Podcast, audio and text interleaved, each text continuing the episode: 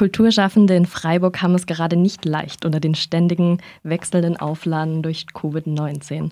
Bei mir im Studio ist gerade Lou, die das Delphi mit aufgebaut hat. Hallo, danke für die Einladung. Das Delphi als Kulturraum gibt es jetzt seit Ende 2019 in der Emdinger Straße in Freiburg.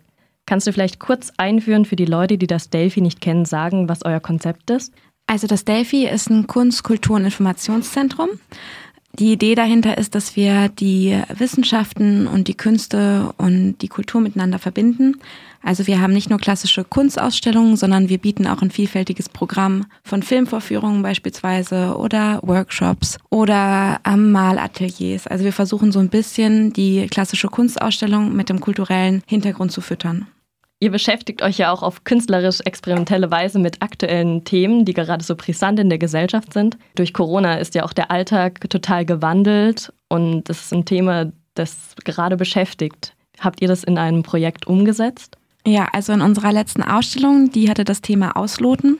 Und dann ging es eigentlich besonders um, um die Thematik, also wie wir quasi über den Sommer alle so ein bisschen in ein neues Gleichgewicht finden mussten, was uns diese ähm, Pandemiesituation allen auch aufgezwungen hat ich habe irgendwie durch den Lockdown, durch den ersten gemerkt, dass mir so ein paar Sachen wichtig geworden sind. Also beispielsweise enge Freunde, aber auch ein paar Sachen ruhig raus konnten, also nicht in mein Leben reinpassen mussten und ich auch nicht zwangsläufig versucht habe, das alles miteinander zu verbinden. Und nun ist das jetzt eine sehr persönliche Geschichte, aber unsere Künstlerinnen und Künstler haben sich auch auf vielfältige Art und Weise mit diesem Balanceakt, mit der Balancesuche, mit dem Gleichgewicht beschäftigt. Also wir versuchen schon immer bei unseren Monatsthemen, also das äh, Thema Ausloten ging dann auch einen Monat, eben genau diesen, wie du sagtest, gesellschaftlichen Themen äh, auf eine Art und Weise künstlerisch zu erörtern so dass man immer auch sieht, also die Kunst ist ja so ein bisschen auch wie so eine Sonde, die um die Erde zirkuliert und damit auch als Spiegel fungiert und die Situation auf der Erde und vor allem auch den Charakter der Menschen immer wieder spiegeln kann und zurückspiegeln kann und zurückwirft. Und ich glaube, dass das ganz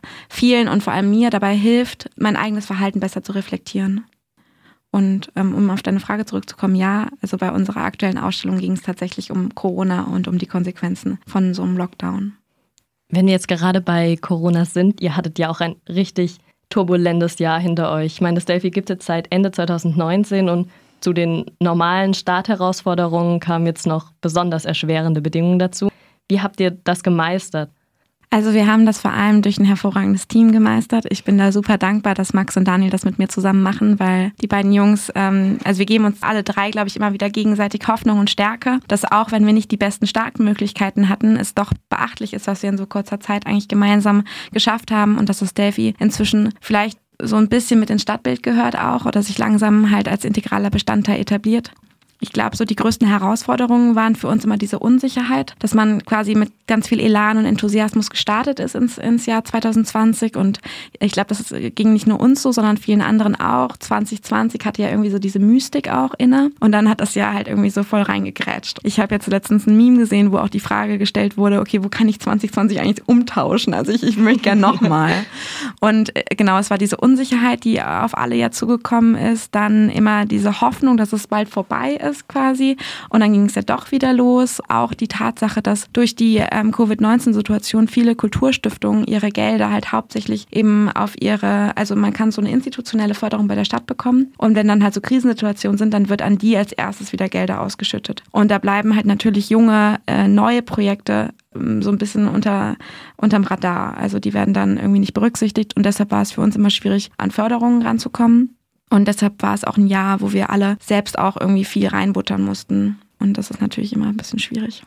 Jetzt hast du gerade schon ein bisschen meine nächste Frage vorausgenommen, aber vielleicht kann ich nochmal konkret nachfragen. Habt ihr Unterstützung bekommen oder wie konntet ihr das dann finanziell auch auf die Beine stellen? Vielleicht Unterstützung vom Staat, der Stadt oder Menschen? Also wir haben zwei kleinere Projektförderungen von der Stadt bekommen. Einmal für das Solo-Solo-Projekt, das war so Kunst- und Schaufenstern während des ersten Lockdowns und dann nochmal eine Projektförderung für das Projekt Delphi quasi. Und dann hatten wir jetzt gerade unser Crowdfunding, was fast einen Monat gelaufen ist, wo wir auch ein bisschen Geld rausbekommen haben, aber hauptsächlich ist tatsächlich, glaube ich, das Geld von unseren privaten Mitteln auch reingeflossen.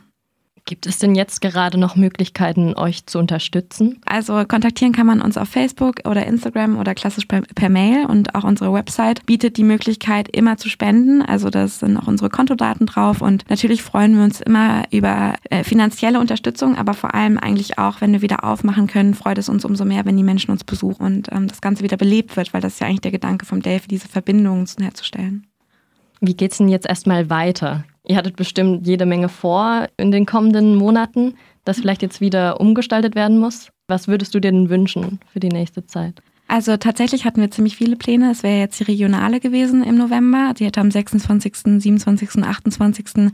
Eröffnung gehabt und da hätten wir in drei Ländern, also in äh, Mühlhus, in Basel und in Freiburg, drei ähm, Ausstellungen kuratiert, zusammen mit dem tollen Team ähm, von Künstlerinnen und Künstlern eben aus diesem Dreiländereck und halt damit die Idee, eben diese Grenzüberschreitungen und ähm, Übergänge quasi zu thematisieren. Und das ist ja auch eigentlich so ein bisschen das, was das Delphi auch möchte, Brücken bauen, um Orte miteinander zu verbinden und Menschen miteinander miteinander zu verbinden.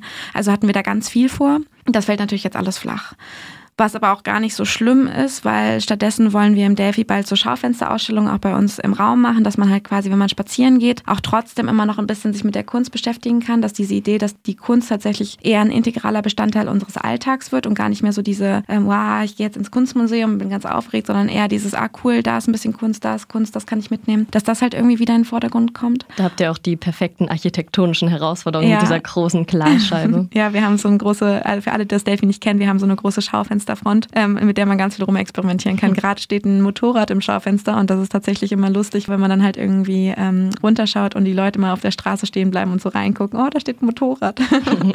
genau, also da wollen wir jetzt halt so ein bisschen Ausstellungen machen äh, in dem Schaufenster, dass das halt auch von außen gut sichtbar ist, dass man gar nicht rein muss. Dann ist halt so ein bisschen auch die Vorbereitung für das nächste Thema. Also wenn wir Glück haben, geht es ja so ab Dezember, Januar wieder los. Ich hoffe, ich mache da nicht denselben Fehler wie nach dem letzten Lockdown, dass man sich so darauf vorbereitet, dass es weitergeht. Und dann ist es doch so, dass man halt wieder im Lockdown endet. Aber Gut, wir ähm, drücken die Daumen, dass das besser entwickelt. Und dann, genau, planen wir halt so ein bisschen, was in der nächsten Zeit passiert. Und ich hoffe vor allem, oder weil du fragtest, was ich mir wünsche, dass wir aus dieser Situation größere Sensibilität mitnehmen. Also dass wir tatsächlich besser aufeinander acht geben und das als ein bisschen so als Anreiz und Inspiration sehen, wie wir unsere zukünftigen Miteinander gestalten. Bei diesen Wünschen kann ich mich eigentlich nur anschließen. cool. Und dann hoffe ich, dass ich dich bald wieder im Studio habe mit konkreten Projekten, die dann auch stattfinden.